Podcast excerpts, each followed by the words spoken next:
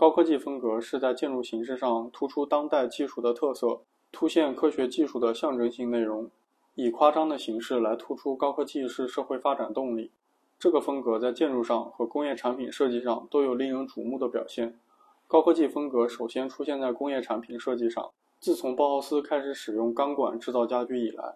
科学技术的形象就成为设计中的一个很主要的元素，强调工业化特色，突出技术细节。以达到表现的目的，因而，在处理功能、结构和形式三个基本因素上，设计师逐步把结构和形式等同起来。工业化的结构就是工业化时代的形成，而高科技的结构就是高科技时代的形式。